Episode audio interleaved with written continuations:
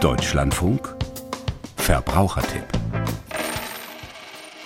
Bestellt und nicht abgeholt. Das ist nicht nur ein unangenehmes Gefühl, es kann auch ins Geld gehen. Wer etwa zu einem Arzttermin nicht erscheint, bleibt unter Umständen nicht nur krank, sondern beschert der Praxis auch einen Verdienstausfall. Immer mehr Ärztinnen und Ärzte gehen dazu über, dann ein Ausfallhonorar zu verlangen. Allerdings gibt es auch nachvollziehbare Gründe für Verspätung oder Ausfall und nicht immer kann man selbst etwas dafür. Wann ein Ausfallhonorar in Ordnung ist und wann nicht, das sagt Ihnen jetzt Werner Nording im Verbraucher. Hörertipp. Gerichte haben noch nicht einheitlich geurteilt, wann ein Ausfallhonorar fällig wird, wenn Patienten einen Behandlungstermin nicht rechtzeitig absagen. Eine allgemeingültige Rechtsgrundlage existiert bislang nicht, sagt Sabine Wolter, Gesundheitsexpertin bei der Verbraucherzentrale NRW. Was aber relativ einhellige Meinung inzwischen ist, ist, dass Bestellpraxen also insbesondere da, wo man einen festen, längeren Termin eingeplant hat, der auch durch andere Patienten nicht mehr aufgefüllt werden kann, dass da Ansprüche auf Ausfallhonorare durchaus berechtigt sein könnten. Arztpraxen mit vollen Wartezimmern haben in der Regel keine Probleme, frei gewordene Termine neu zu besetzen. Termine für Psychotherapie, Zahnprophylaxe oder ambulante Operationen können aber ohne einen bestimmten Vorlauf nicht ohne weiteres ersetzt werden. Bei einer ambulanten Operation müssen zum Beispiel auch Vorbereitungen und Nachbereitungen getätigt werden. In der Zeit kann ja niemand anders spontan drangenommen werden. Damit die Praxis für Ersatz sorgen kann, ist es wichtig, dass Patienten möglichst früh absagen, wenn sie einen Termin nicht wahrnehmen können. Eine Mail reicht aus, wenn man telefonisch nicht durchkommt, oder man schickt rechtzeitig einen Postbrief. Wie lange vorher man einen Termin absagen sollte, ist bislang auch noch nicht gerichtlich geklärt.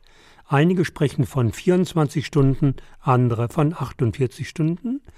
Wie hoch das Ausfallhonorar sein kann, bemisst sich am konkreten Einzelfall. Wenn ich jetzt eine Operation, eine ambulante Operation durchführe, habe ich ja da auch entsprechende Honorarerwartungen, die mir entfallen sind. Da kann das ganz anders sein, als wenn ich jetzt vielleicht beim Zahnarzt einen Bestelltermin hatte, der jetzt nicht vielleicht so aufwendig ist. Wenn es vor Gericht hart auf hart kommt, muss der Arzt nachweisen, dass er einen Verdienstausfall erlitten hat.